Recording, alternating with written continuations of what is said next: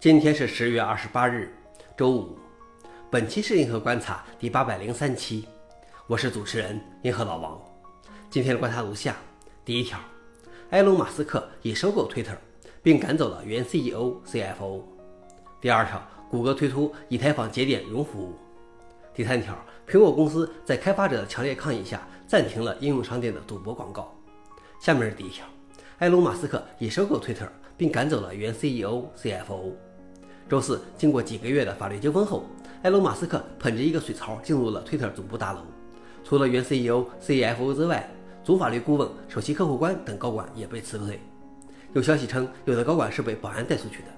不过，这些高管都是拿着巨额补偿走的。马斯克曾谈到利用推特创建一个类似微信的超级应用 X 应用。消息来源：Work。老王点评：手腕高超的一个做成疯子的天才。第二条是，谷歌推出以太坊节点云服务。谷歌云区块链节点引擎将是一个完全管理的节点托管服务，可以最大限度地减少对节点操作的需求。这意味着谷歌云将监控节点活动，并在停机后重新启动它们。谷歌的宣布标志着技术巨头对区块链和 Web3 项目给予了越来越多的关注。消息来源：谷歌。老王点评：这对于区块链的发展来说是件好事。最后一条是，苹果公司在开发者的强烈抗议下暂停了应用商店的赌博广告。周二，苹果公司宣布在其应用商店投放更多的广告，这包括在应用程序页面上宣传其他应用程序。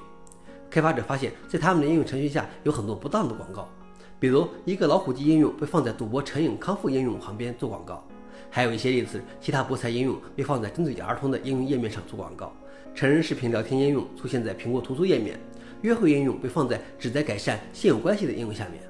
在受到大量批评之后，苹果已经暂停了应用商店产品页面上与赌博和其他一些类别有关的广告。消息来源：Work。老王点评：看来苹果在广告投放方面还需要学习一下。想了解视频的详情，请访问随附链接。